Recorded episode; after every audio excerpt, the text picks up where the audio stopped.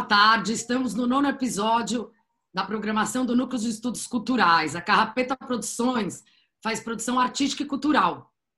O nosso mais novo projeto é o Núcleo de Estudos Culturais da Carrapeta. E esses encontros, eles são vinculados no YouTube com o objetivo de trazer à pauta conversas sobre temas relevantes para a cultura, em particular a brasileira. E, para tanto, convidamos pessoas ligadas ao universo cultural para contribuírem com suas experiências, questionamentos e ideias. E eu sou a Silvia Lopes e eu estou aqui com a Elaine, que é minha parceira, e com a Carol, que a Carol está aqui responsável é, por toda a parte técnica do programa. E hoje o nosso tema é o Caminho Possíveis para a Arte e Educação, episódio 2. E eu estou aqui com a Chiara Terra, com o Ângelo Mundi e com a Júlia Santos. Então, boa tarde, pessoal. E eu vou começar. Boa tarde. Boa tarde. Boa tarde. Boa tarde. E eu vou começar fazendo uma pergunta para a Júlia. Tudo bem, Júlia? Boa tarde, Silvia Lopes. Eu queria saber que, além de artista, você é arte educadora na área da dança, em educação infantil, ensino fundamental e médio. E eu queria que você comentasse é, quais são as metodologias que você utiliza é, ou tem desenvolvido no seu trabalho comente um pouco das contribuições da dança é, no processo de aprendizagem da criança é, e do jovem. Tá bom, então vamos lá. Bom, primeiro eu queria agradecer o convite da Carrapeta, elogiar essa iniciativa, né? Eu acho que muito bacana poder fazer nesse momento, né, que a gente está todo mundo em casa, poder trocar, né? Já que a gente não pode se encontrar pessoalmente, fazer essas trocas virtuais, é super importante, ainda mais com esse tema, né? E, e também, enfim, agradecer aqui a presença de estar junto com pessoas que eu admiro bastante, a Kiara, que eu conheço o trabalho mais à distância, né, não conheço pessoalmente, e o Ângelo, que é já parceiro antigo, né, Ângelo, já há uns 20 anos, pelo menos, a gente se acompanha aí desde a escola, né, a gente se conheceu ainda no colegial, e um acompanha a trajetória profissional do outro, enfim, além de sermos bons amigos, né. E a Silvinha e a Elaine, obrigada, Carol, sempre queridas e parceiras. Bom, então vamos lá. É, com relação à metodologia, eu acho que é uma questão que é, é bem interessante, assim, né? Porque é, para a educação, já essa, esse termo método, né? Eu acho que é uma questão mesmo que já se coloca como é, a, a, a, gente questionar esse, esse, próprio termo, né? Porque método às vezes é algo que fica numa parado. caixinha, né? Parado. Ainda mais quando a gente está falando de arte e educação, né? Ali nessa interface dessas duas áreas, que são áreas bastante abertas, inclusive quando a gente está falando de arte, a gente está falando de criação, está falando de transgressão. Então, é, falar de um método, né? A gente fechar o nosso trabalho de um método em um método é difícil, né? Assim, então eu acho que a primeira coisa é trazer as referências, né, que a gente tem. Que eu acho que quando a gente é professora, a gente está na sala de aula, é, eu pelo menos funciona assim, né? A gente vai trazendo, é tipo, você vai juntando ali aquilo que você aprendeu, um, um, um livro que você leu, uma referência que você traz. Então você vai juntando ali na sua forma de dar aula, né? Eu acho que o educador e o professor, assim, ele tem isso, né? De, de estar tá o tempo todo também trabalhando dentro da imprevisibilidade, que é a educação, é, poder, assim, né? essas questões imprevisíveis, poder também se mudar, né? Estar aberto para essas mutações da educação. Isso aí já é um trabalho de arte educação, né? Trabalhar é. com improviso. Exatamente, isso que eu ia, é, ia comentar agora, né? Lida sempre com o improviso. E não só da arte educação, da educação, né? E falando no meu caso da, da dança também, né? Mas acho que é importante, então, né, falando de metodologia, né, de formas de trabalhar, a gente também, é, pelo menos eu como educadora, eu gosto de trazer um pouco das minhas referências, né? E é um prazer estar aqui hoje ao lado de uma das minhas grandes mestras, que é a Silvia Lopes, a Silvinha, a Silvia Carrapeta, que foi alguém uma pessoa que lá atrás, né, assim, já nem lembro mais quando, eu comecei a acompanhar as aulas dela de dança para criança, que ela, inclusive, achou um termo muito feliz, eu acho, para o trabalho dela com as crianças, que é brincando com a dança, meu corpo, meu brinquedo. E para mim fez muito sentido quando eu conheci o trabalho da Sil. É, eu já vinha de uma experiência de acompanhar aulas de dança educativa para criança, mais fechadas no método do Laban, né? E também a gente pode questionar se é um método ou não, mas enfim, mas era mais inspirada no, no Laban. E eu já tinha como trajetória pessoal a, as culturas populares, como um lugar de pesquisa, enfim, de interesse. E aí, quando eu conheci o trabalho da Sil com as crianças, fazendo essa mistura de, de dança educativa, culturas populares, cultura da infância, as brincadeiras, fez muito sentido para mim, né? Então, enfim, acho que eu trago muito essa referência do trabalho do Brincando com a Dança, da Silvinha, principalmente no trabalho com as crianças, né? Assim, então, acho que esse tripé, né, que é danças brasileiras, né, as danças tradicionais das culturas populares, a dança educativa e as culturas das infâncias, a partir das brincadeiras, estão né, no cerne do meu trabalho com as crianças menores, né? Aí, assim, da minha experiência, né, eu dei aula, dou aula na educação infantil, aí passei também dou aula no, no já dei aula no Fundamental 1, não estou mais dando atualmente, mas atualmente eu dou aula também no Fundamental 2, né, do sexto ao nono ano, e já dei no ensino médio também. Então, assim, conforme também ali a criança, o adolescente vai crescendo, acho que vou trazendo outras referências, né? E aí, nesse lugar da dança educativa, eu trouxe a, da minha experiência na dança contemporânea também para somar, né? Então, assim, o meu trabalho com a dança contemporânea, ele é muito é, inspirado na nova dança, né? Em especial a, ao trabalho da Lu Favoreto, da Companhia Oito Nova Dança, com, com foi com quem eu mais estudei durante mais tempo, né? A própria faculdade, né, de, de, licenciatura e bacharelado em dança, né, onde eu tive contato com vários professores. Então eu trouxe bastante desse lugar da dança contemporânea, que é essa dança que, que cabe todos os corpos, né? A gente também não tem uma dança contemporânea. A gente, né, a dança contemporânea, ela, ela, ela engloba muitas né, vertentes diferentes que mu muitas, inclusive, nem se chamam de técnica, né? Bem diferente do, do balé clássico, né? Na, na, da técnica, né? Que por si só já se, é, é, se define como uma técnica e tem um método. Na dança contemporânea, o que a gente pode dizer é que o que é, é muito importante, o que ali é, é, é que liga todos esses modos de criação são o processo, né? O que é muito importante na dança contemporânea é o processo, é o modo de investigação, né? Então é uma dança por si só investigativa. E isso faz muito sentido quando a gente também trabalha com criança, nessa né? questão da investigação, né? Eu acho que eu posso dizer que tanto com as crianças quanto com os adolescentes, nas minhas aulas de dança, elas são laboratórios de investigação, né? Que é onde o foco é esse corpo investigativo que está criando, que tem essa possibilidade de, de descobrir, de ampliar repertórios, mas ao mesmo tempo também, né, é, tá conhecendo e tá se conhecendo, conhecendo ao outro, né? No caso das crianças, esse lado tão importante que é da socialização, é, mas para os adolescentes também, né?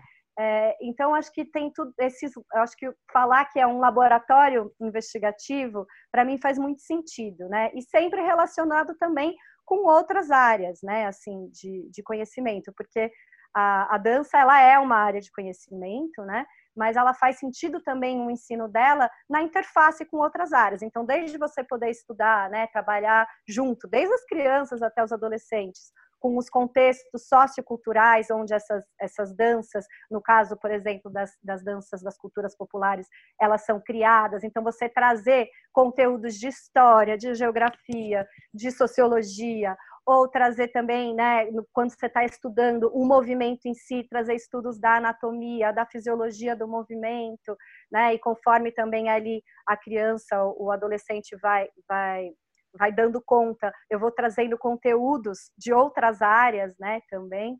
É, então, assim, essa interface com outras disciplinas eu acho bastante interessante, né? Eu outras também, né, Jo? Oi? Com as outras artes também, né? Com e com as, isso que eu ia falar, né? Eu particularmente gosto bastante de trabalhar também com essa ligação, a, a interface da dança com as outras linguagens artísticas, né? Então, fazer um trabalho mais aprofundado com a música, ou mesmo no caso das crianças, trazer a narração de histórias, trazer elementos da, do, do circo, trazer elementos das artes visuais, né? Eu acho que ali todas as possibilidades de, de trabalho, né? Principalmente com as crianças de, das outras linguagens artísticas faz muito sentido, né? Então, eu acho que eu posso, falando assim em termos de metodologia, é um pouco isso, né? Aí, respondendo um pouco essa sua pergunta, né, do que, que eu acho da importância, né, pra, da dança para a criança, nossa, acho que são inúmeras, né, assim, eu acho que, na, na, falando mais da criança pequena, né, é difícil até separar, né, quando uma criança tá, você olha para uma criança se movimentando, parece muito que ela está dançando. E quando ela está dançando, ela tá também assim, né? Quando ela tá, né, com essa, com esse registro, ah, agora eu vou dançar. Você não sabe se ela tá brincando, o que que é. Ela está sempre, né, na brincadeira, do universo da brincadeira, né? Então a dança, o movimento é sempre por via dessa dessa do, do, lúdico, né? Assim, então você não consegue também separar, porque às vezes ela tá lá dançando, ela tá contando uma música, ela tá ela tá fingindo que ela é um personagem, ela tá vivendo todas as artes de forma integrada, né? A criança quando ela se expressa através da brincadeira, através do jogo, através das linguagens, ela está sempre integrada. Então é difícil também a gente separar na criança esse ah, a, a, a dança, a, o teatro, a música, né? É tudo muito junto, né? Então eu acho que assim o que eu acho mais importante dizer é essa é, é, é, o lugar fundamental da relação da criança com a arte, né? Com todas as, as manifestações artísticas que no caso delas é dessa forma integrada, e que é esse lugar de trazer né, a sensibilidade, a importância de trazer esse universo das artes, né, com a da, da sensibilidade, as experiências estéticas, as experiências criativas né, que, a, que, a, que a, as linguagens artísticas propiciam, não só a dança, mas a música, o teatro, o, o, circo, as artes visuais, enfim, todas as linguagens, né? Esse universo mesmo que a arte potencializa, né? De expressão, né? No caso da dança, a gente falando de uma expressão de um corpo mais potente, de um corpo criativo, né? Um corpo que pode, é, a partir do conhecimento do seu movimento, improvisar, ele pode criar, ele pode, enfim, ou simplesmente estar de um outro jeito no mundo, né? Então, eu acho que a, a, a dança em si, todas as linguagens artísticas têm essa é, essa importância fundamental ali na criança e no adolescente também, né? Como eu sou professora de adolescentes, assim, e vejo o, o, o, como é importante, né? Na experiência deles também, né? E a gente vai pensando, tipo, não só para as crianças e para adolescentes, mas ao longo da vida, né? O contato com a arte, né? Porque eu acho que, como professora de dança, desde crianças e do adolescentes, mesmo de adulto, eu não tenho uma pretensão de, não é o meu trabalho formar dançarinos, formar bailarinos, né? Não é isso que eu que eu que eu que meu objetivo nas minhas aulas. Meu objetivo é trazer esse contato com esse, com esse corpo, com essa investigação, né, esse laboratório investigativo do corpo, da potência dos movimentos, e é essa experiência que é o mais importante para mim, desse processo, né, tornar potente esse encontro da criança com, com a dança, da, do adolescente com a dança, né, para que ele possa levar isso para a vida, né. Então, enfim, acho que é um pouco isso. Eu respondi as duas coisas? Eu só fiquei, é, eu conheço pouco do seu trabalho. E uma coisa que eu gostaria que você contasse aqui para todo mundo, que é, você usa um termo que chama bagunça organizada, que eu acho importante, que é que esse processo né, de aprendizagem da criança, nessa relação do professor e do aluno, e como esse espaço né, é, de um trabalho artístico na sala de aula, o jeito de dar a aula, como isso é importante também, né? Sim. Então, eu acho que você tem um, um, jeito interessante de fazer isso que, que eu acho que vale a pena contar para o pessoal. Legal. É, e eu, eu acho que esse termo, né, bagunça organizada, ele está presente de novo, né, não só nas aulas da, das crianças, mas nas aulas dos adolescentes também, né. É engraçado que uma das escolas que eu dou aula, né, é importante dizer que eu dou aula em escolas onde a dança ela está no currículo. Isso eu acho uma coisa muito importante, né. Eu sou super defensora, aliás, de todas as artes no currículo escolar. E acho isso um privilégio eu poder estar dentro de uma escola, de, de algumas escolas, né, que eu dou aula em algumas, onde a dança ela tá no currículo, né? Não só a dança, mas quanto outras linguagens artísticas. E aí no caso dos adolescentes é muito engraçado, porque às vezes eu estou dando aula, né, para os alunos e é laboratório de investigação, então um monte de gente lá. Às vezes tem uns, como a gente vai expressar o corpo, né, de diferentes jeitos. Às vezes está um caos. E aí tem muitos momentos que, como a janela fica aberta, tem gente passando no corredor observando. Então, tem famílias que estão indo conhecer a escola, aí olham, passam ali na janela da sala de dança falam assim: o que está acontecendo, né? Que parece que é aquele caos, aquela bagunça, porque é isso, o corpo se expressando de uma forma que não está na caixinha, né? E aí vai ter gente pulando, vai ter gente rastejando, vai ter gente é, investigando outras coisas, né? Outras possibilidades de movimento. Então, tem esse lugar, né, da, de parecer para o outro uma bagunça. Não só nas crianças, mas dos adolescentes, né? Para quem olha de fora.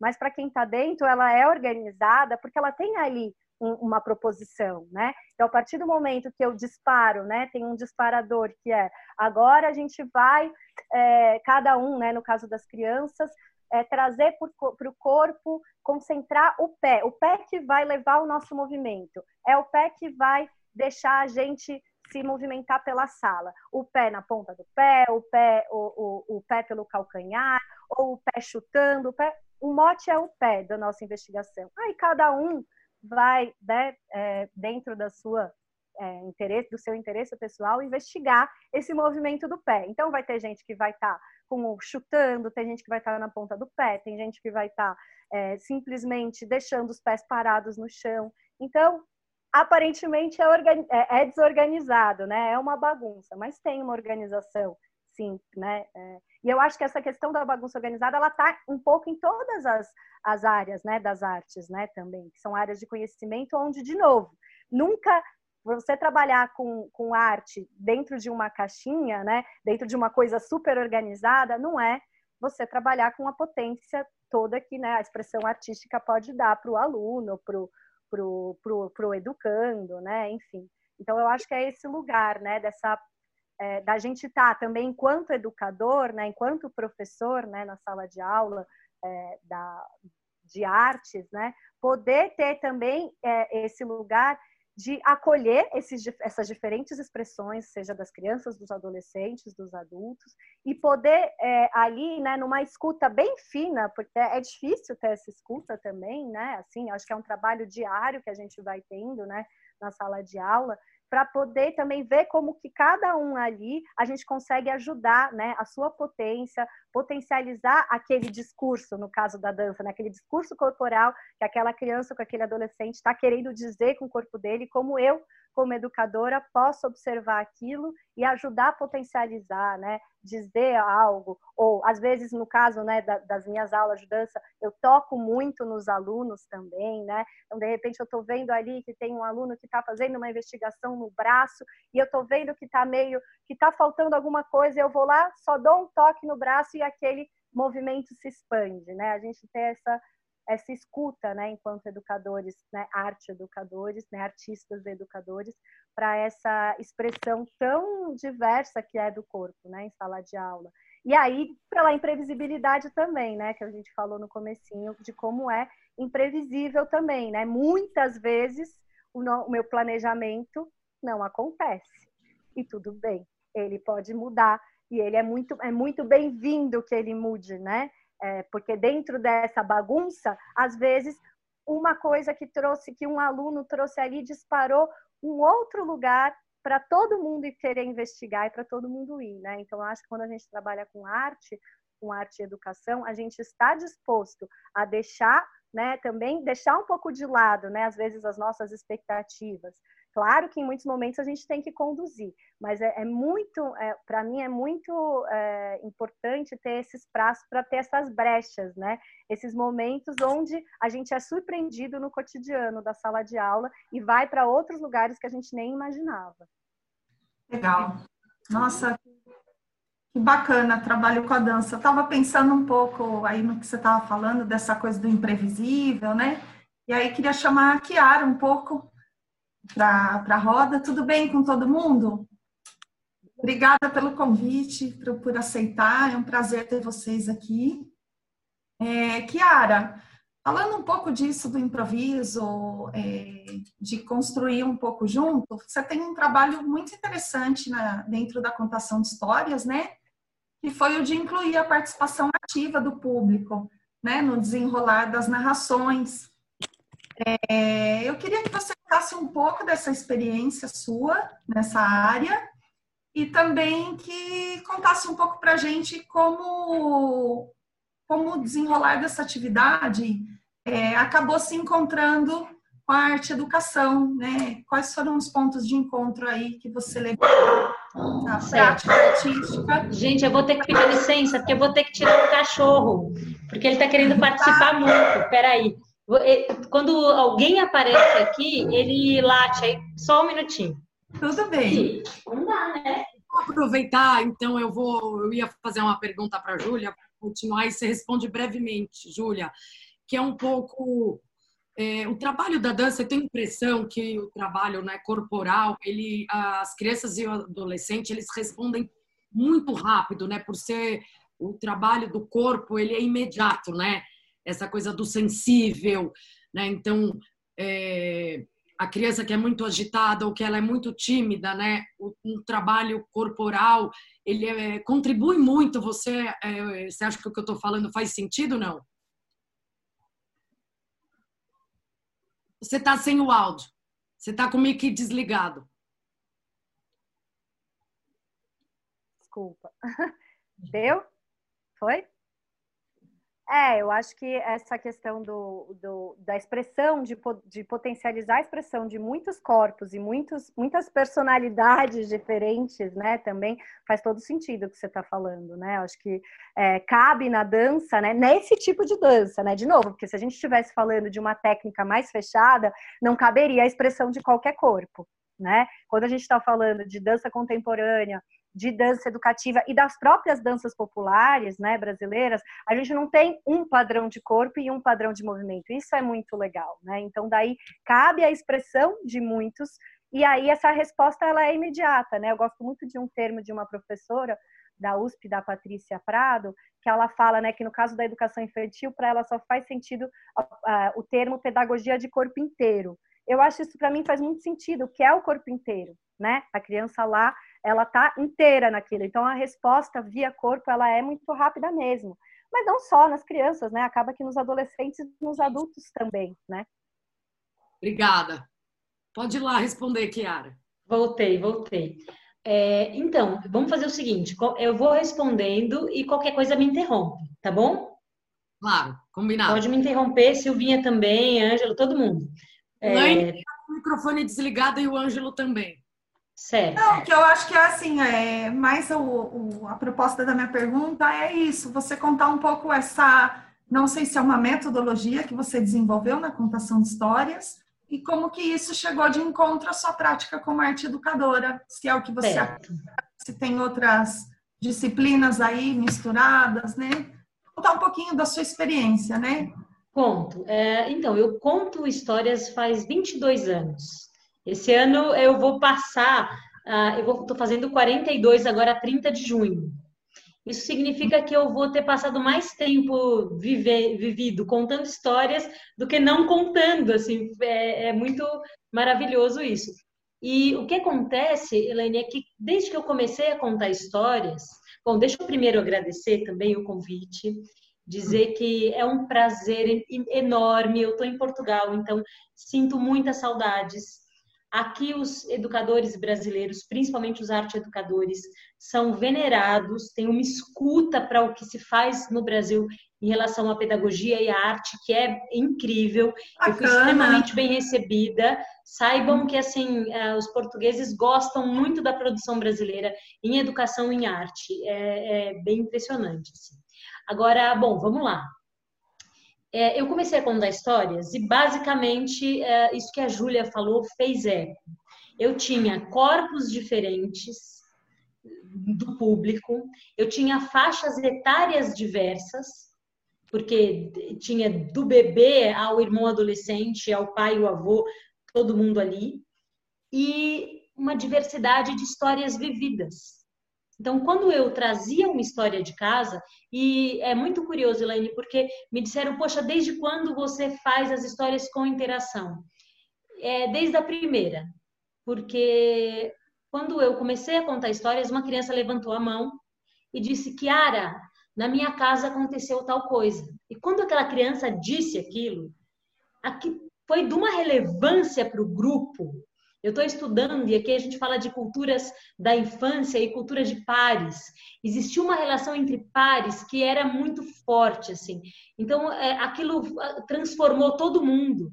E aí eu fiquei pensando, poxa, será que o que eu tenho para trazer é relevante agora, depois dessa transformação? E muitas perguntas desconcertantes das crianças. Eu não uhum. sei é, exatamente o que dispara, mas a gente estabelece um vínculo e uma relação de muita confiança quando eu conto histórias. Então, eles me contam coisas, às vezes, dura, às vezes, coisas que eles não contariam para outra pessoa. Surgem coisas é, é, que são muito desafiadoras. E o fato deles perceberem que eu vou, que eu vou ouvir de corpo inteiro, como disse a Júlia, assim, faz com que eles se coloquem de corpo inteiro, às vezes literalmente, às vezes invadem o palco, me falam coisas, voltam para o lugar. É, o que aconteceu dessa primeira história para o dia de hoje foi que, através da, da continuidade, eu fui aprendendo a deixar essa condução mais precisa. Eu fui uhum. afinando escuta para a voz daquela criança que falou um negócio incrível lá atrás. Eu fui afinando escuta para quando vem um bebê de um ano e faz sentido encostar em mim, deixar ele vir e depois dizer para ele com muita delicadeza e para o grupo todo. Agora ele vai para o lugar e ele vai sem eu precisar explicar. Então, essa, uhum. essa condução sutil, mais, tá, mais tácita, essa escuta aguçada e repertório, né, gente? Fazer muito uma coisa dá muito pano na carta na manga, dá muito repertório. A gente fala, não, vou tentar por aqui, vou tentar por ali. Uhum. Mas essa, o desejo da escuta é, sempre teve muito presente desde o comecinho. E aí de lá para cá eu derrapei muito, tentei muito, fiz muita coisa que eu amarguei assim de falar, putz, né? E, e no meu caso, como os pais estão juntos, eu tenho uma uma negociação entre o universo infantil e o universo adulto. É, são muitas camadas de, de entendimento e de subjetividade. Então, é um desafio grande fazer essa costura, tecer esses sentidos que aparecem junto com o público.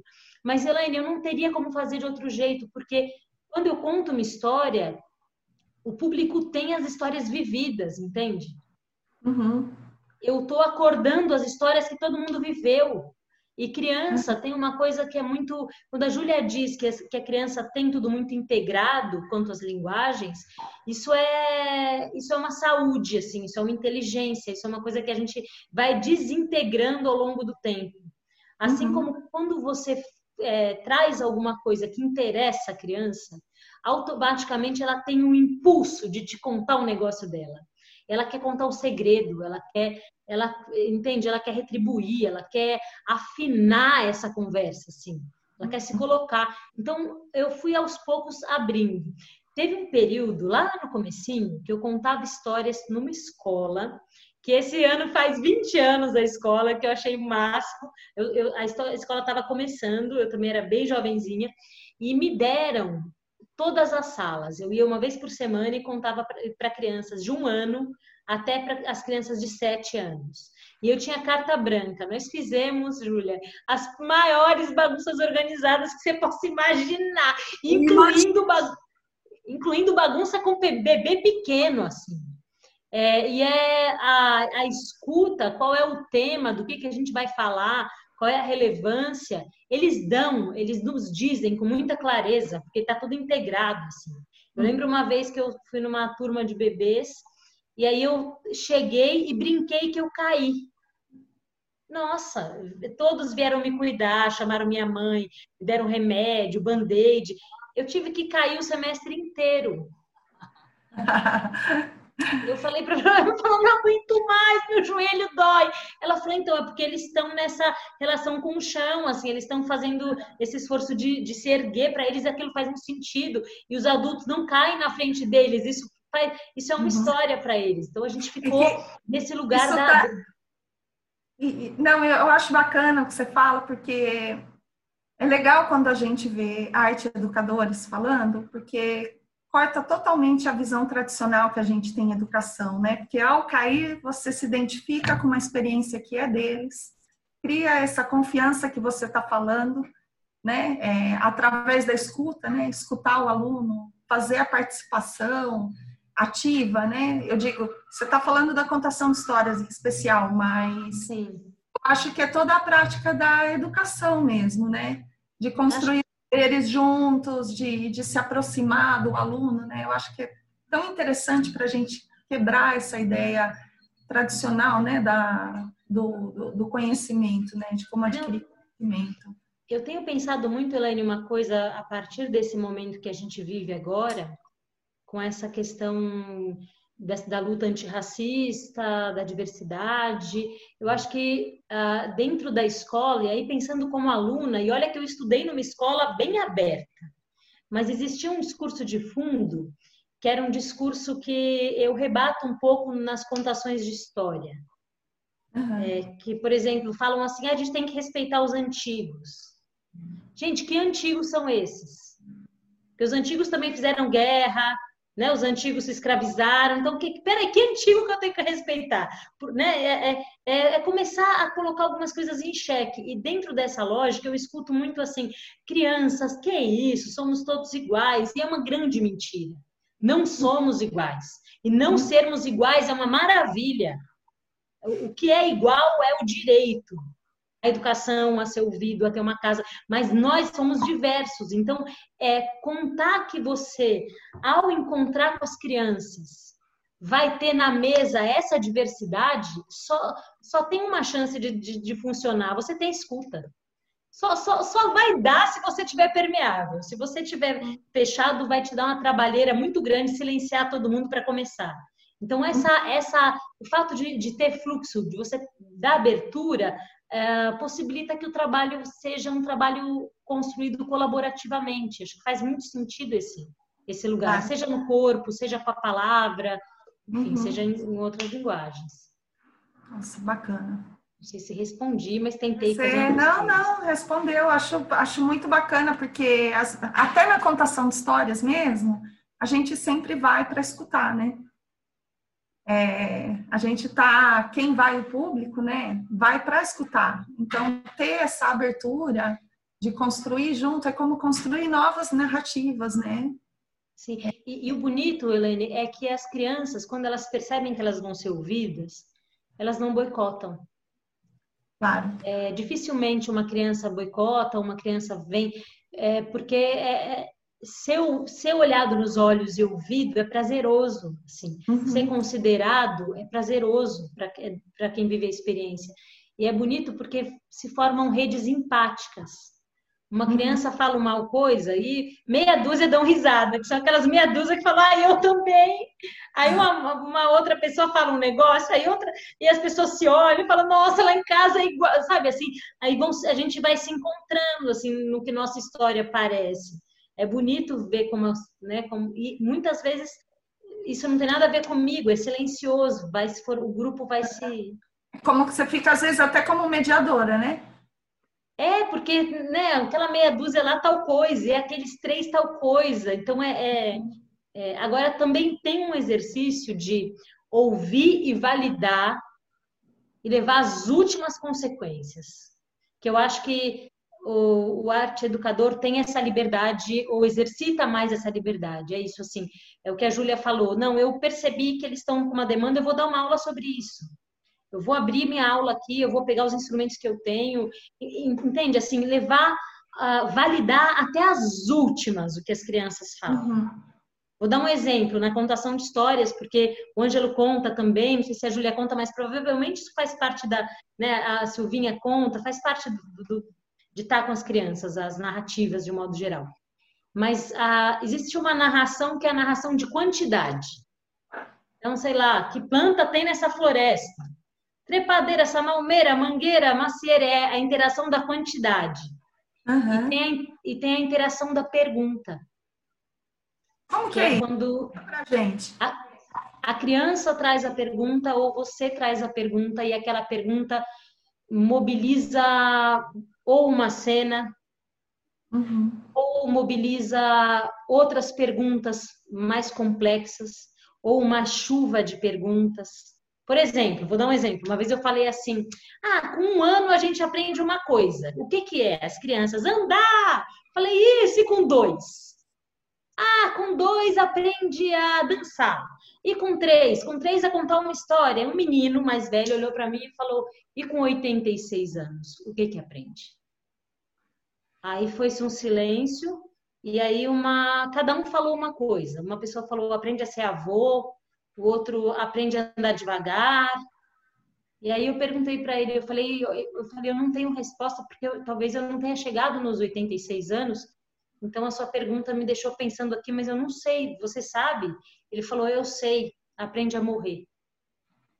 Aquele dia, entende assim, a, a, a, a dramaturgia da história está muito mais na história de vida do menino do que no que eu trouxe. Entende? Uhum. No sentido da potência do que da potência do que é dito, do, da potência do sentido que vai fazer para o grupo todo, inclusive para mim. Então, essa uhum. interação é a interação da pergunta. É, entende? Ou mesmo, sei lá, uhum. coisas muito loucas já aconteceram. De eu olhar e falar assim, nossa, o que é isso? Como é que eu saio dessa? Ou, ou o, que, o que significou essa experiência, entende? É, uhum. é um pouco ligado à, à linguagem do palhaço, é, a, a performance no sentido do acontecimento, do acaso, é esse tudo que acontece da hora que eu entro até a hora de eu ir embora é a história. Uhum. Tudo, tudo, até até o tchau ainda ainda tá na história. Então essa E tem fechamento, tem fechamentos as, as histórias? Então, mo...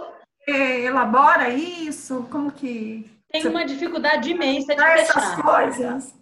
É. Não, muita dificuldade. Causa curiosidade. Para mim seria difícil também.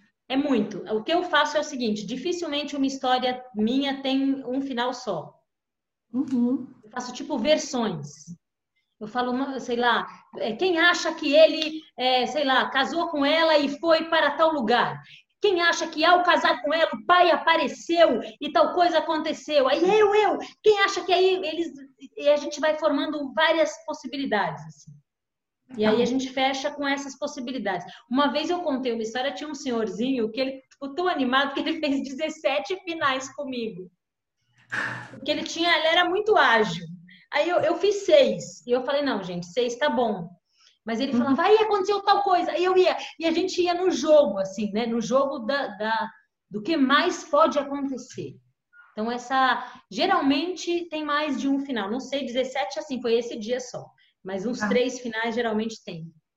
Tiara, eu quero, eu quero colocar o Ângelo aqui no papo, mas antes disso eu só queria que você né, pontou que você. É além de, né, do, você trabalha muito com palhaço, né? A arte da palhaçaria está na sua narração, mas o improviso é uma grande base e, uma coisa que você usa que eu admiro muito, que é muito rico, que são os objetos, né? Que você ressignifica os Sim. objetos. Você não falou, falei, se ela não falou sobre isso, ela quer. É, então estou falando e depois você complementa a, como você utiliza né, os objetos. Depois queria que você explicasse um pouco, o, porque eu acho que isso é muito importante para as pessoas que estão escutando a gente. Né? O, então, assim, é o improviso, a arte da palhaçaria, você canta, né? Então, assim, você utiliza, mas o objeto é uma característica muito interessante do seu trabalho, né? Sim.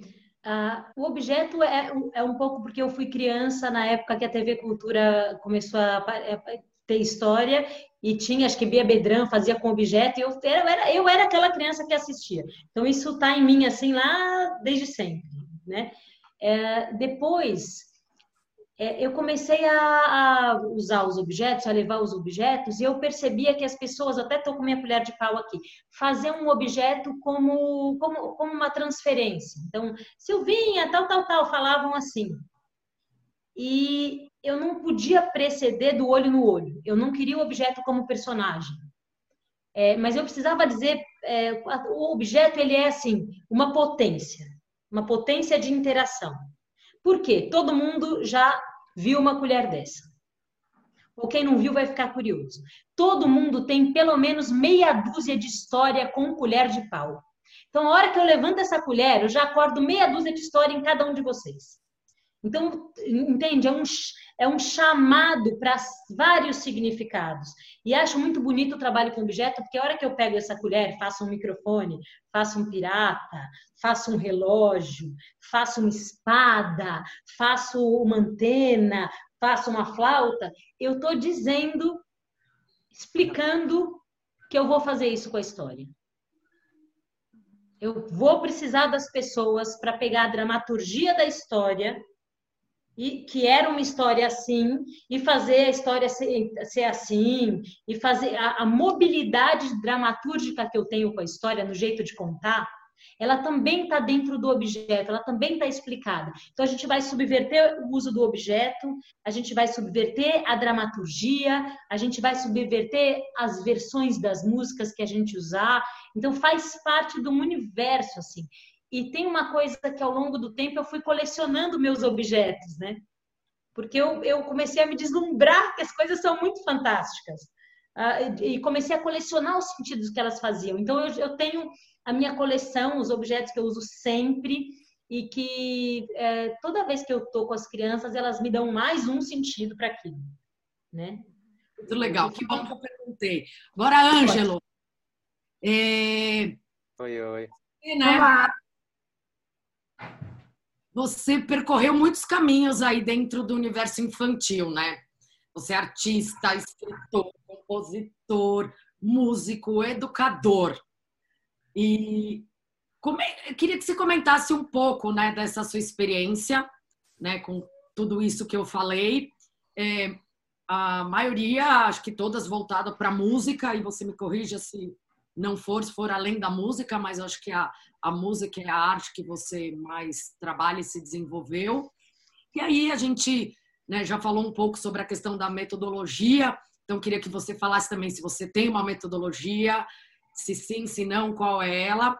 E quais são os resultados? Também sei que resultado, eu, de propósito, a gente colocou essas palavras, porque são muito usadas ainda hoje. Se tem um resultado nos seus trabalhos ou não, se sim, quais são a melhor definição para o seu trabalho. Obrigado, Silvinha. Obrigado, Elaine. Obrigado, Júlia. Obrigado, Kiara. Tô, eu estou me sentindo aqui muito inspirado por ter ouvido vocês duas falando. Acho que tem muito, muita ressonância com o meu trabalho. Muito bonito ouvir a Júlia falando sobre investigação, sobre processo, sobre improvisação. E a Kiara falando desse de, descrevendo o, esse trabalho, essa forma de trabalhar que para mim virou um princípio também do meu trabalho, que é primeiro eu acho que é esse protagonismo do ser aprendente no processo de aprendizagem. Então, quando a gente pensa em, ah, sou, sou professor, sou arte educador, a gente pensa em uma figura que ensina. E isso é a maior das ignorâncias do, da educadora ou do educador novato, né? A gente se dá conta de que a gente não ensina, a gente não ensina nada. É, o que eu fui descobrindo com o tempo, e é muito bonito te ouvir, Kiara, porque ecoa no, num lugar em que, assim, eu nunca tive um desejo lá, quando era criança, de ser professor, de ser educador, de ensinar. Eu nunca, nunca vi nesse papel alguma coisa que me chamava quando eu era criança. Eu não sonhei em ser professor. Tinha amigos, amigas que, que queriam, né? Mas eu sonhava em ser músico. Para mim, a música tinha uma coisa, é, não sei, assim, uma coisa aqui dentro que até hoje está aqui viva. Eu, eu quero morrer com isso. É, se eu não puder acompanhar processos de aprendizagem mais, eu acho que eu vou ser menos aleijado do que se eu é, deixar de poder fazer música de qualquer forma, né? Mas enfim, foi te ouvir falar e ouvir a Júlia também estar tá participando dessa conversa, me lembra do, do momento em que eu me encantei pela educação, porque foi um, um, um momento assim de vida em que eu estava precisando de um emprego, estava precisando de um trabalho estável, já tinha o grupo de QQ, fui fundador do grupo de QQ lá em 2001, tinha 16 anos de idade, E foi a minha primeira experiência profissional, foi onde eu comecei a, a fazer algum dinheiro. No começo, muito trabalhando em eventos, festas, logo no circuito cultural, né? E foi, eu trabalhei durante 16 anos nesse grupo e foi onde eu, fiz a minha base de formação para o mercado musical artístico. O meu processo na educação foi um de completamente nu. Eu tinha 20 e poucos anos, estava na faculdade de letras, eu acho que eu tinha trancado até nessa época. E não fui estudar música, né, por um monte de questões, mas nesse momento em que eu estava precisando de um trabalho, uma amiga falou: "Eu trabalho nessa escola, é super legal, vai lá conhecer". E aí eu me encantei porque é uma escola que, que nasceu como um ateliê de artes no meio da ditadura, então promovia a possibilidade das crianças a um contato que estava sendo removido, um direito que estava sendo retirado da sociedade como um todo aqui é, no, no, nosso país. E a escola é, ela devolvia a possibilidade, né? E ela fazia isso através da oferta de materiais e de ambientes. No princípio isso, né? Óbvio que quando eu cheguei na escola 30 anos depois, até é, 20 e tantos, 30 anos depois disso, é, já tinha mudado, muita coisa tinha mudado, o contexto político já era outro. Mas acho que isso, é, de alguma forma, eu vi isso no, no, no processo de, de, de ensino-aprendizagem ali, e isso me encantou, porque era de um respeito tão profundo com, com aquelas crianças, assim, de valorizar e de, de criar esse ambiente onde a gente se escuta e a gente está permeável, porque era uma escola que trabalhava por temas, não tinha professor especialista e depois eu fui virando professor auxiliar, fui me formando e virei professor, trabalhei lá como professor durante três anos. E não tinha, a gente trabalhava por temas, eram crianças de um até seis anos, e o que o que era o nosso percurso de aprendizagem brotava de uma observação atenta dos professores do que era vivo ali naquele grupo. Às vezes era um grupo mais diverso, às vezes era um grupo é, mais homogêneo, mas cada grupo tinha suas questões específicas, né? E eu lembro que os começos do, do ano eram muito de observar e a gente se colocava nesse lugar de colher ali o material que ia ser trabalhado ali. A Kiara até falou de embarcar de verdade, né? De, de a partir de alguma pergunta, de alguma coisa que é trazida pela criança ou por você. Na verdade, acho que pela criança, né? Você lá nessa escola eu tive essa oportunidade de ir até o fim do ano, às vezes, investigando um tema. Teve um ano que a gente estudou o mar e outro que a gente estudou o invisível. E o invisível me permitiu estudar a música. Então, é, uma coisa bem marcante foi esse ano estudando o invisível, uma das observações era de que era um grupo muito cheio de conflitos, era um grupo muito ruidoso, com muitas diferenças assim e com muitos conflitos. E eu músico, né, já querendo é, botar a música ali no meio, é, comecei ali a investigar um pouco mais é, a luthieria não convencional, que é o processo de fabricar instrumentos, de, de construir instrumentos com material reciclável, né? Muitas vezes, assim, com coisas que a gente acha no lixo, né? Que são consideradas lixo e que com essa mudança de olhar, que é parecida com essa que a, a Chiara exemplificou aí com os objetos, né? A gente a arte está sempre subvertendo os olhares para as coisas, né? E uma das coisas mais bonitas, eu acho, que eu encontrei na arte e educação é essa mudança de olhar para o que é lixo, né? E isso abrange várias é, vários olhares, né? Assim, tem, tem a questão ambiental, é, tem a relação que a gente tem com, com o que a gente consome, né? Alimentação, enfim. E aí, nesse caso especificamente, expressão plástica e expressão musical, né? E a investigação dos sons que os, esses materiais descartados geram e a possibilidade de organizar eles e de fazer música, de interpretar músicas que já existem ou até de fazer novas. E aí fui pesquisar essa coisa da luthieria não convencional, conheci o trabalho do Smetak, já conheci o Fernando Sardo, enfim, isso me abriu um campo de investigação e depois eu fui demitido dessa escola, saí e fui trabalhar de forma mais autônoma. Um ano depois já entrei num, numa outra escola de educação infantil, daí sim como educador de música, como professor de música. E já, mas muito influenciado por esse esse percurso, né, na educação infantil e muito permeável, assim. Eu lembro que nessa época eu radicalizei um pouco e eu tive até umas conversas com a Sil nessa época. Foi muito legal trocar, mas eu radicalizei um pouco e comecei a botar no, no centro da minha pesquisa o que seria uma educação é, não mediada por uma instituição, não mediada por esse é, círculo, por esse quadrado de é, pré-determinado do que deve ser aprendido e do que deve ser ensinado. E a gente se colocar num, num espaço ainda mais livre, radicalmente no sentido de raiz, né? É, tem até um, um, um dos meus mestres, um dos caras que eu gosto muito de ouvir, de acompanhar, que é o Dominic Barter. Ele fala que a raiz etimológica de escola é escolê em grego, que é espaço onde se pratica o ócio.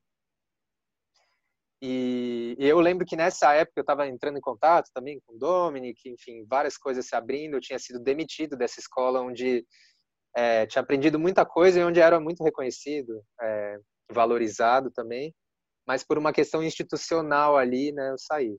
Então comecei a questionar a instituição. E aí, para mim, foi um momento de transformação da minha visão sobre o papel do, do educador na sociedade. Assim, eu comecei a a pensar muito na relação do educador com as famílias, que eu acho que acontece de uma forma muito escassa nas escolas atualmente, né? É uma relação muito intermediada por por uma instituição, é quase um véu assim, né? Não é uma relação direta entre o que está ali na sala de aula e quem está em casa fazendo o, o a, a, maior parte da educação da, daquele ser humano é vivenciada fora da escola. Né? Enfim, estava me perguntando tudo isso e aí com esse com essa questão da loteria não convencional eu me abri para essa Desculpa, eu, você pode comentar um pouquinho o que é loteria para quem está assistindo? Sim. É um termo usado para designar o ofício do fazedor de instrumentos, ou da fazedora, esse ofício ah. de construir instrumentos. E não convencional uhum. significa que não é, não são os instrumentos já é, consolidados, hegemônicos, né?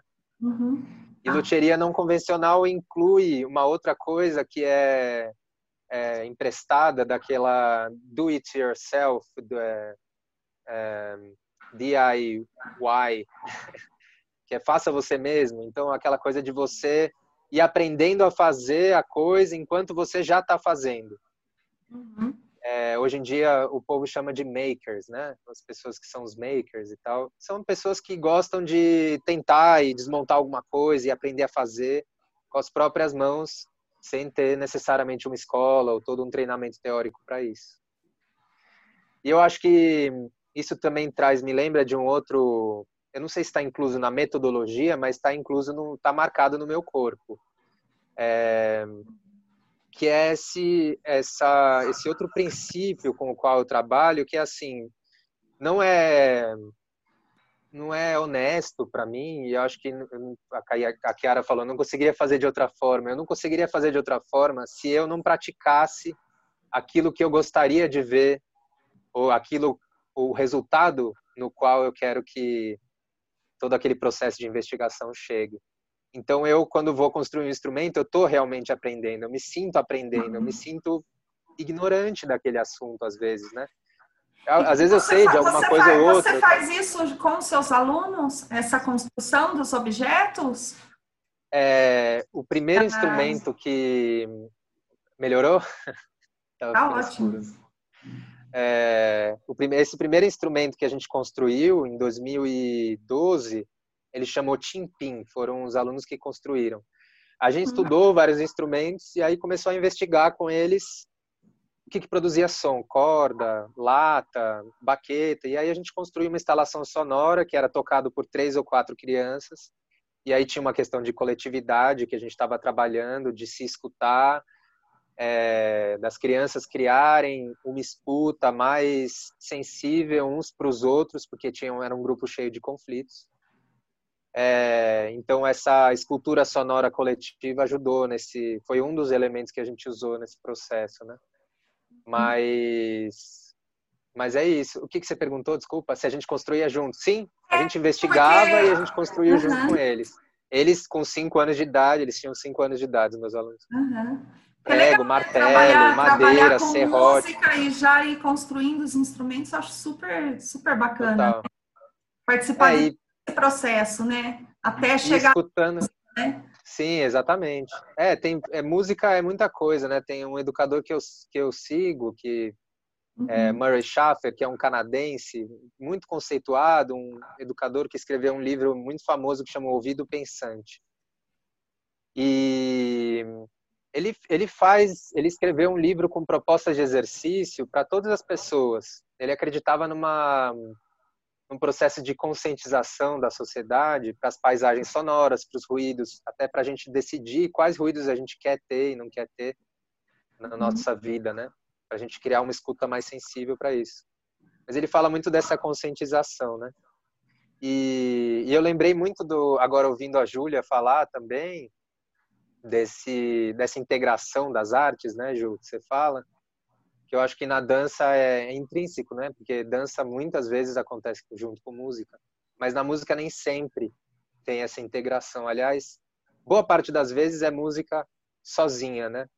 E eu sempre fui muito interessado na fusão da música com outras linguagens. O meu percurso de formação artística tem o palhaço, tem a contação de histórias, tem o teatro, tem a capoeira, que é uma grande escola e que por si só é multi artística, né, multiexpressivas, né? Ela se vale da música, do corpo, da poesia, é, é feita em roda, tem toda uma questão ritualística, enfim.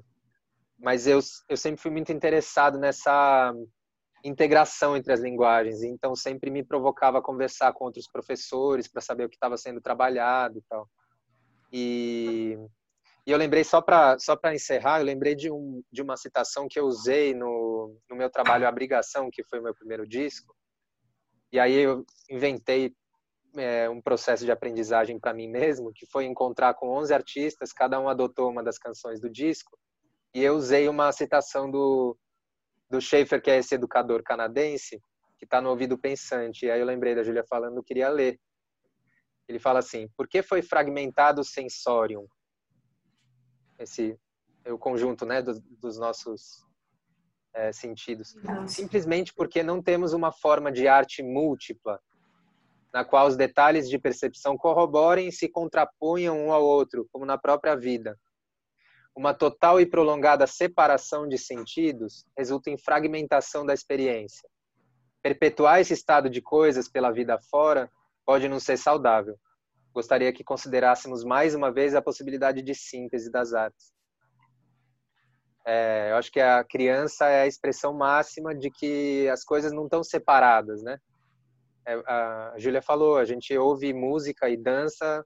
É, quando eu estou tocando, eu estou dançando. Quando eu estou dançando, eu estou ouvindo música. Quando eu estou falando, eu estou fazendo música com a minha voz. É só um processo de tomada de consciência disso. Né? Eu acho que é porque quando a gente, não sei, né, pensando aqui, quando a gente é criança, a gente ainda não tem um mundo tão regrado, né? Então parece que essa liberdade de usar todos os sentidos ao mesmo tempo, parece que ela é muito mais espontânea, né? Eu tive experiência. Pro... Uhum. Desculpa, Sim, não, de ter viajado com um projeto que tinha sua, o seu painel sonoro. Ah, e sim. Ah, muito bacana, porque tinha muito de arte plástica, né? E tinha uma coisa que era arte plástica puxar para usar a música, né? Então era foi uma experiência bem legal, queria te comentar, porque não só despertava a curiosidade da criança por esses materiais, por pegar, por tocar, né? A, questão da sensibilidade do tato, senão também de ver que som que saía, as possibilidades do som. Então, eu acho que é muito legal que você está falando, que você busca essa, essa mistura né, de, de, das disciplinas artísticas, né, estarem caminhando juntas, e dá para ver isso nesse projeto. Então, é, que, que a gente vê a criança é, extrapolamos os sentidos de várias formas. Falar, ai, como que ele fez isso? É, olha, com a latinha, olha, tem o tambor. E aí, de repente, não sei, por exemplo, contando rápido, porque o nosso tempo está super esgotado, mas assim, eu, eu tive um dos dias que entrou muitas crianças e que detonaram o seu painel, assim. O menino fez Já uma, não era mais meu. Bateria, não. Era delas. não, eles fizeram um show de rock and roll, assim, com bateria. né? Então, assim, é... e sem, sem ninguém falar nada. Aquilo por si só já falava, né? Então, é... nada, queria te parabenizar, porque é um trabalho muito bacana. E eu acho que uma coisa legal em todas as, as falas de todos vocês é isso, é escutar, interagir e criar o conhecimento junto com a criança, né? Então, é, nada, parabéns. Eu acho que é um que é o exercício que a gente precisa ter mesmo para construir sujeitos mais felizes, mais autônomos, né? Um prazer mesmo escutar vocês falando tudo isso. Kiara, é, Júlia Ângelo, eu queria que brevemente, né, realmente nosso tempo está curto, mas eu acho importante a gente falar um pouco sobre formação de educadores. Todos vocês aqui trabalham com formação de educador. É, contasse um pouco, né, de cada área de conhecimento aí de vocês, como que vocês acham que isso é, fortalece, né, se é, por que é, a formação de educador na área do conhecimento de vocês. E também queria completar, se vocês quiserem falar um pouco sobre o que cada um falou e, e fazer uma contribuição. Quer começar, Kiara? Pode falar. O seu microfone está desligado. De todo mundo.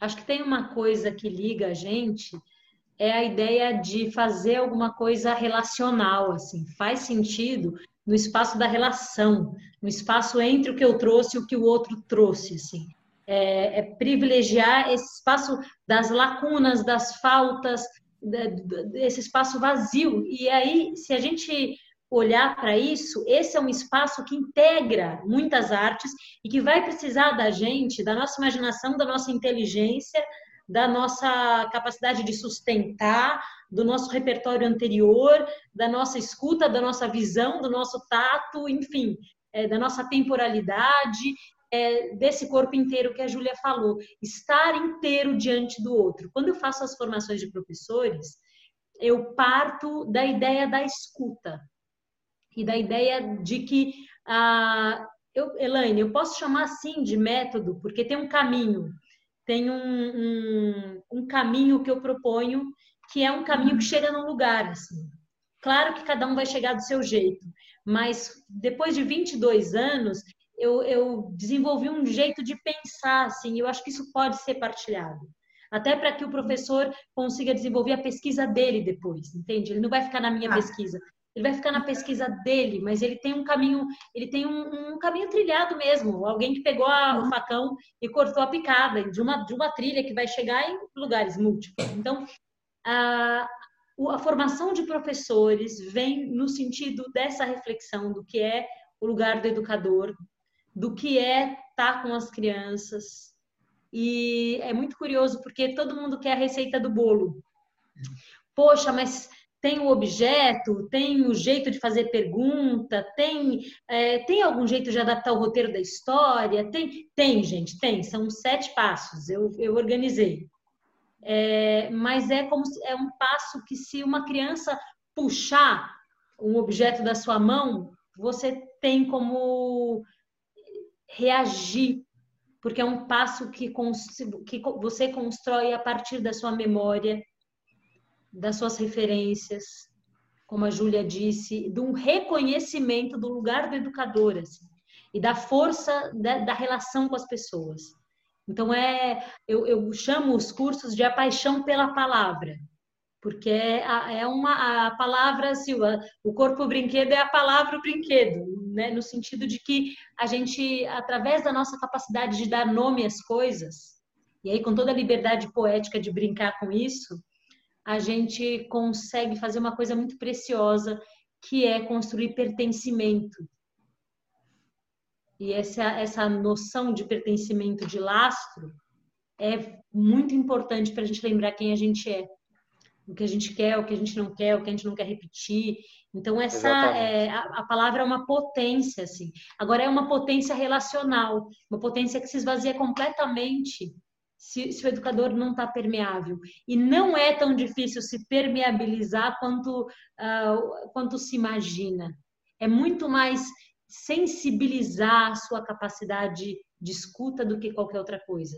Então, é, é esse exercício de sensibilização da escuta e é uma surpresa, assim, eu, eu amei o que o Ângelo falou, que ele disse, poxa, eu, eu não, não, não pensei em ser professor, eu também não. Eu tenho uma história bonitinha que perguntaram aos três anos de idade para várias crianças o que você quer ser quando crescer. E aos três anos eu disse: eu vou contar história para as pessoas. Claro que eu não lembro disso, né, gente? Obviamente que me contaram. Mas é muito curioso. Não era o lugar do professor, mas o músico, a, a pessoa que dança. As pessoas estão construindo narrativas, né? Ou uhum. no sentido do sentido das coisas, da narrativa como um núcleo de sentido, assim. Que, que, ou uma pesquisa, uma investigação que seja.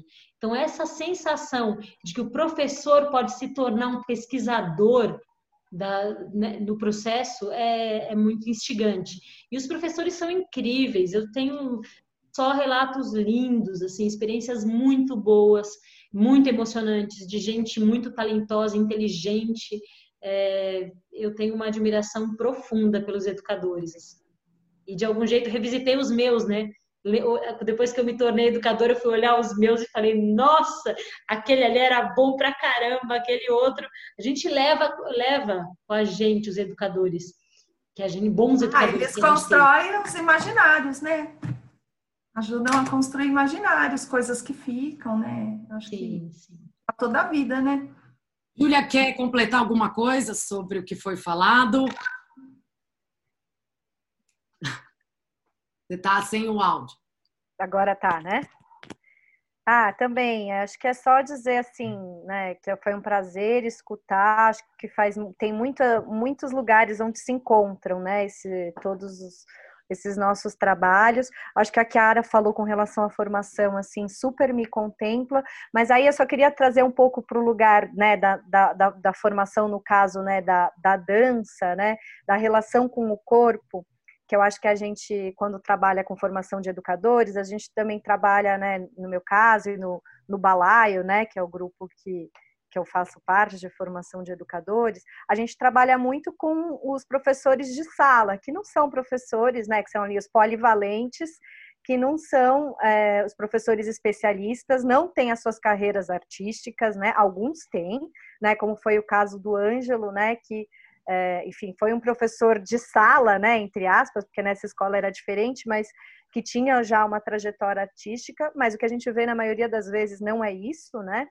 É, o professor que está lá, né, no dia a dia com as crianças, é, dando conta dos conteúdos e de demandas, né, pedagógicas diversas, e aí, quando a gente trabalha na, com a formação desses professores, né, o, o, mais importante, né, quando a gente vem com essa bagagem da dança, é despertar esse corpo, né, esse corpo investigativo nesses educadores também, né.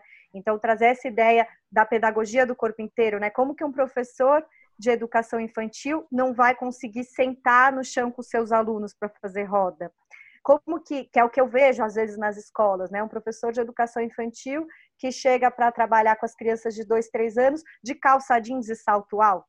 Como é que vai poder agachar para estar tá no nível da criança para falar com ela? Como é que vai poder rolar no chão com essa criança? Como a Kiara deu esse exemplo maravilhoso, né? Com um bebê de um, dois anos que está na fase de cair. E é isso. Raramente a gente encontra professores que estão dispostos, né? Assim, a se jogar junto com as crianças. Claro que tem muitos, né? Eu acho que assim é, não, não dá para dizer, né, generalizar. Acho que tem muitos professores incríveis. Eu também sou apaixonada pelos, educadores no, é, de uma forma geral, sempre esse, essas pessoas que justamente, como o Ângelo traz, é, estão dispostas a aprender, né? Assim, serem mestres ignorantes, né? Ou, e aprenderem com as crianças, né? E, mas eu acho que daí dessa parte do corpo, eu acho bacana trazer esse lugar, né? Assim, que é o que a gente traz, né? De despertar ali também no próprio corpo, né? Como é que eu vou tocar também e, e trabalhar com o corpo das crianças se eu tô é, se eu não estou consciente do meu próprio corpo, se eu não tenho a noção do meu corpo próprio. Então, assim, né, esse corpo próprio, que é o corpo do educador, ele precisa também ser é, tocado, ser cuidado, né? Como que a gente não cuida do nosso corpo, né? Assim, falando no, no, geral, né, do adulto, né? A gente vai deixando, né? Vai, enfim, com as demandas da vida, a gente vai se afastando do nosso próprio corpo, né?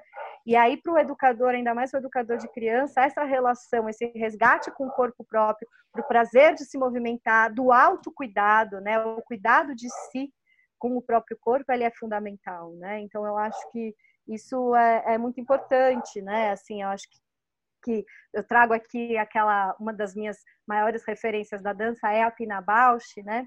Uma coreógrafa alemã. E, e, ela tem uma frase que ela fala, né, assim, né, que é dance se não estamos perdidos, né, assim, e não é só para os dançarinos, para os bailarinos, quem é os artistas, é para todos, né, essa relação do corpo e do movimento, a gente poder se expressar sem a palavra, né, com os nossos gestos, com a nossa com, com a nossa vivência, com a nossa história, né? com aquilo que o nosso corpo, corpo pode dizer. Isso é fundamental para uma sociedade saudável. Né? A gente ter corpos saudáveis, é, a gente tem uma, uma sociedade mais saudável, né? em todos os sentidos. Né? Porque é o que mais a nossa sociedade, infelizmente, tem é cada vez mais a gente ir podando e limitando os nossos corpos, né? E não só das crianças, dos adultos, de todo mundo. Então, a gente poder transgredir, carnavalizar o nosso corpo também, né? Assim, isso é super importante. Muito bom, Ju. Obrigada, a gente está chegando ao fim.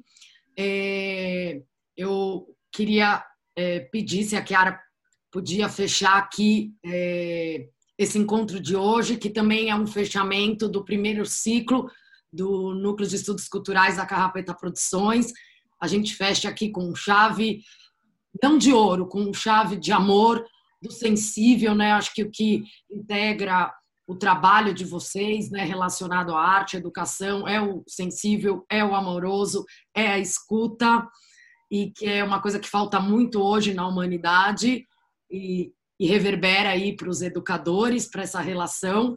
Eu vou passar a palavra daqui a pouco para o Ângelo, então eu vou finalizar o Ângelo falando, depois a Kiara contando história, mas eu vou pedir para todas as pessoas que estão assistindo a gente, é, todo mundo, por favor, é, curtam a nossa, né, dão um like aí no nosso YouTube, podem comentar as nossas conversas, dar ideia para o nosso segundo ciclo desse encontro aqui.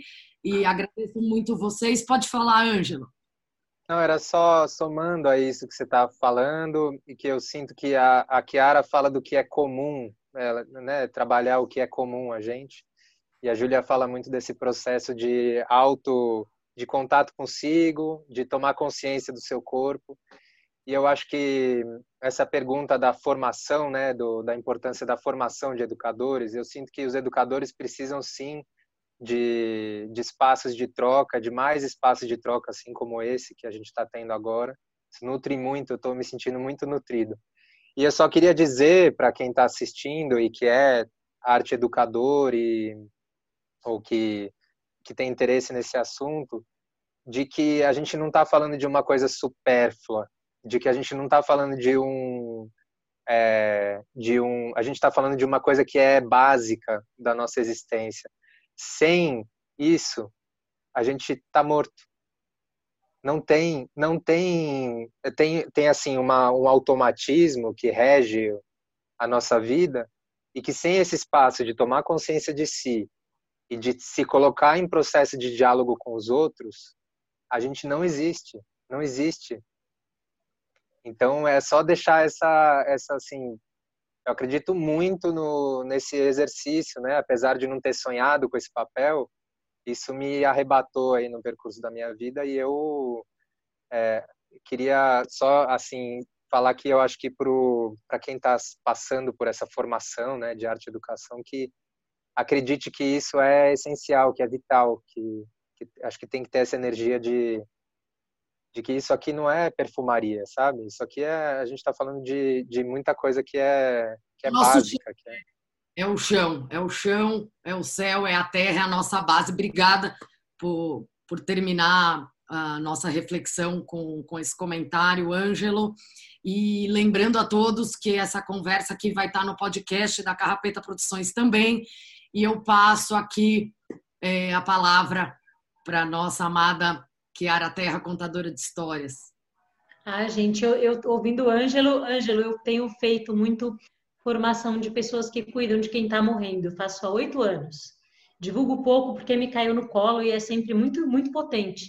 E eu digo para você, a hora que a gente morre é a hora que a gente mais precisa ter dançado, ter imaginado, ter ouvido, ter contado histórias, porque a gente está escrevendo a nossa própria história, né? E, e, a nossa própria história vai tem hora que não vai adiantar a, a palavra, tem hora que são só os silêncios e a música, tem hora que não vai adiantar nem uma música, nem tem hora que é um gesto, né? A, a pertinência é, das artes, a pertinência da música, a pertinência da história, a pertinência do corpo é estar ou não estar escrevendo sua própria existência. É, é, muito sério, muito grave e é muito importante que a gente trabalhe com afinco nisso na educação. Assim, é, é muito transformador quando a gente vê isso no outro e vê acontecendo em via de mão dupla na gente. Eu vou contar uma história. Fala, querida. Né, que o educador tem para com o outro, né? Esse olhar, é, é, acho que eu fiquei com, com essa vontade de falar isso, né? É, saber a responsabilidade que o educador tem. Acho que às vezes os educadores esquecem, né? É dessa responsabilidade que ele tem com a vida humana, né? É, lá. É, isso, é, isso é aquele discurso, Sil. Ah, não, essa criança é uma, uma pessoa do futuro. É uma grande mentira. A criança só vai ter quatro anos agora, ela só vai ter sete agora, eu só vou ter 42 agora. Ah, e acho que a gente está em contato nesse momento do coronavírus com a iminência da morte. Então, essas reflexões estão muito, muito urgentes, sempre foram, mas elas aparecem com mais força. Só de pensar em criança sem nenhum acesso é, é, terrível, assim. E não só acesso à educação, mas acesso à comida, acesso ao banheiro, acesso ao educador que olha para ela e traz um repertório que muitas vezes a família não tem, né? É, são crianças ilhadas, sem ponte. Então, é muito duro. Acho que a gente, enquanto educador, é, essa urgência ela triplicou ou se tornou muito mais clara. Bom, vou contar uma história, que é uma história que quem me deu foi uma educadora portuguesa, uma educadora que tem um ateliê para crianças pequenas lindíssimo. O nome dela é Catarina Claro, ela tem um ateliê Claraboia. E assim, é um espaço de experimentação do corpo e, dos, e das, das plásticas para crianças bem pequenininhas. Eu estou falando bebês até quatro anos e depois começam as argilas, começam as coisas. E é uma pessoa de uma delicadeza, de uma inteligência, é, assim, foi um presente que eu ganhei aqui em Portugal. E ela me contou uma história muito boa é, de uma receita de família. Alguém tem uma receita de família? Tem, quem tem? Alguém tem uma, uma comida que se faz assim todo Natal, uma receita recorrente? Ah, eu tenho de uma... Meu pai sempre fez um macarrão ao vongole, que é, ele aprendeu com o meu avô. E, e... e ele conta a receita completa ou ele conta só um fragmento para ninguém conseguir reproduzir igual? Ah, ele conta. Ele conta, ele conta, ele não tem apego à receita. Vocês têm mais alguma receita, assim, que tipo todo tem Natal um bolo tem? de bolo de coco, com coco fresco que minha mãe faz, e eu acho que ela aprendeu com os pais dela. É um bolo bem gostoso de coco. Você tem, Ju, alguma, algum... Ah, tem um, um clássico, é os, os é, charutinho de uva, né, assim, enrolado na folha de uva, e camarão ah. na moranga também. Esse é um clássico Nossa, da família. que arraso. Que hum. arraso. Não, ela conta que na família dela tinha uma carne. E era tipo uma carne assada, que tinha que ficar X horas no fogo, que aí tinha um ponto, que primeiro botava o papel alumínio, não é assim que faz? Aí às vezes bota para marinar, aí bota papel alumínio. Aí quantos graus que põe? Mais ou menos para fazer uma carne assada? 180. 180, Quantos? 200. 180, 200. Depois tira o papel alumínio, certo? Tem Sim. quem vire a carne, tem quem não gosta de virar a carne, que acha que cada lado tem que ter um formato, uma textura e um gosto. E tem quem pegue o caldinho com a colher e faça o quê?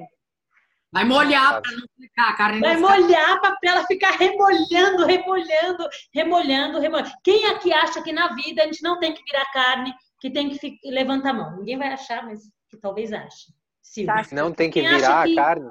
Virar a carne, ela tá assada, você vira do outro lado. Eu acho que meu namorado não vira. Eu, eu viro. Eu viro. Depende do forno, depende do forno. Ah, chegamos! Chegamos!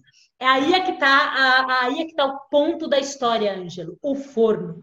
Que a carne, a receita era corta as beiradas, bota para marinar, coloca no forno, põe o alumínio, tira o alumínio, não pode virar, toda, toda essa ciência. Só que ela não entendia por que, cortava a carne, porque era uma carne muito cara. Então ela, ela foi perguntar, ela perguntou para a avó dela.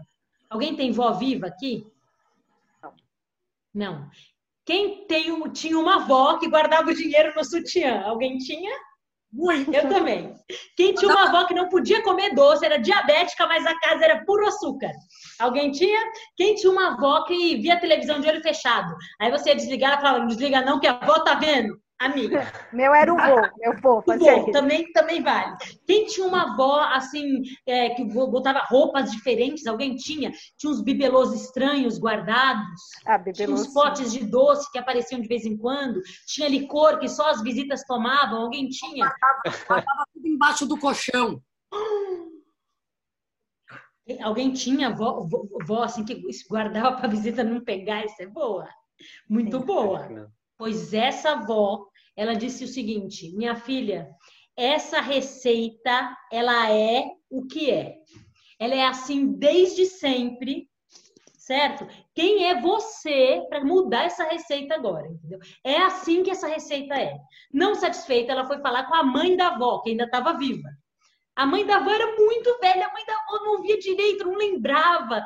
Ela falou: Minha filha, foi tanto Natal.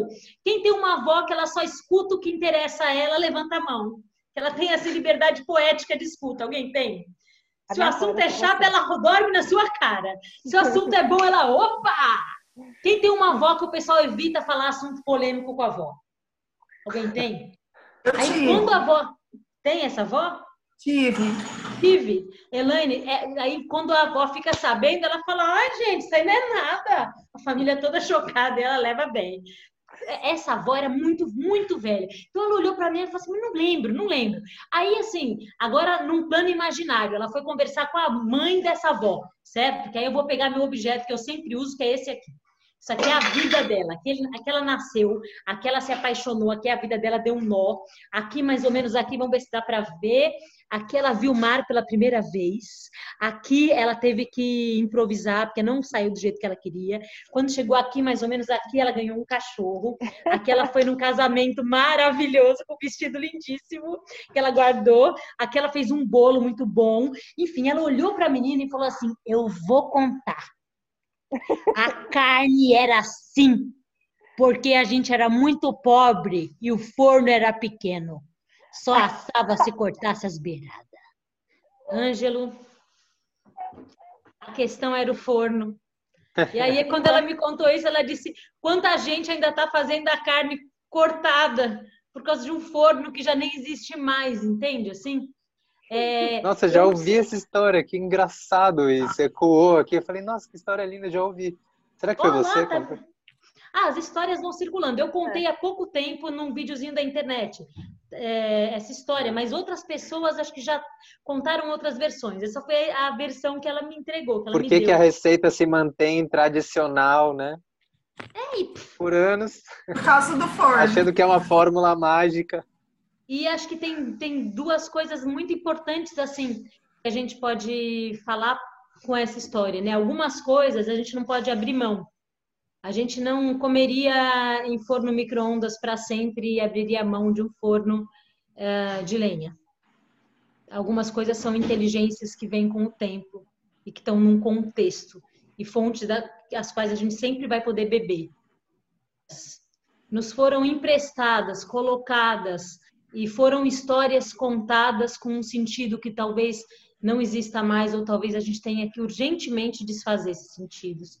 Então tem essa. E para terminar, eu queria fazer uma brincadeira. Vocês ah. falam e eu digo o quê? A vida é que nem um pedaço de quê? Fala aí, qualquer pedaço. Mamão. A vida é que nem mamão. É boa, mas tem caroço. A vida é como um pedaço de. Bolo de cenoura. A vida é como um pedaço de bolo de cenoura. A vida é como um pedaço de bolo de cenoura, macia por baixo e docemente craquelante por cima. A vida é como um pedaço de. Fala aí. Pedaço da, da areia do mar. A vida é como um pedaço da areia do mar. É feita de tantos grãos minúsculos que já foram pedras, e para entender o processo todo é só saindo do planeta mesmo. A vida é como um pedaço de. Fala aí, fala aí. De nhoque de nhoque. A vida é como um pedaço de nhoque. Você nunca faz uma bolinha igual a outra, é impossível. A vida é como um pedaço de. Manda um difícil aí, gente. Hum, pedaço de orelha. De? Orelha. A vida é como um pedaço de orelha. Importa o que passa por ela. Maravilhoso. A vida é como um pedaço de. Um pedaço é... de. De um, um caco de, de um caco de um vaso quebrado. A vida é que nem um pedaço de um caco de um vaso quebrado.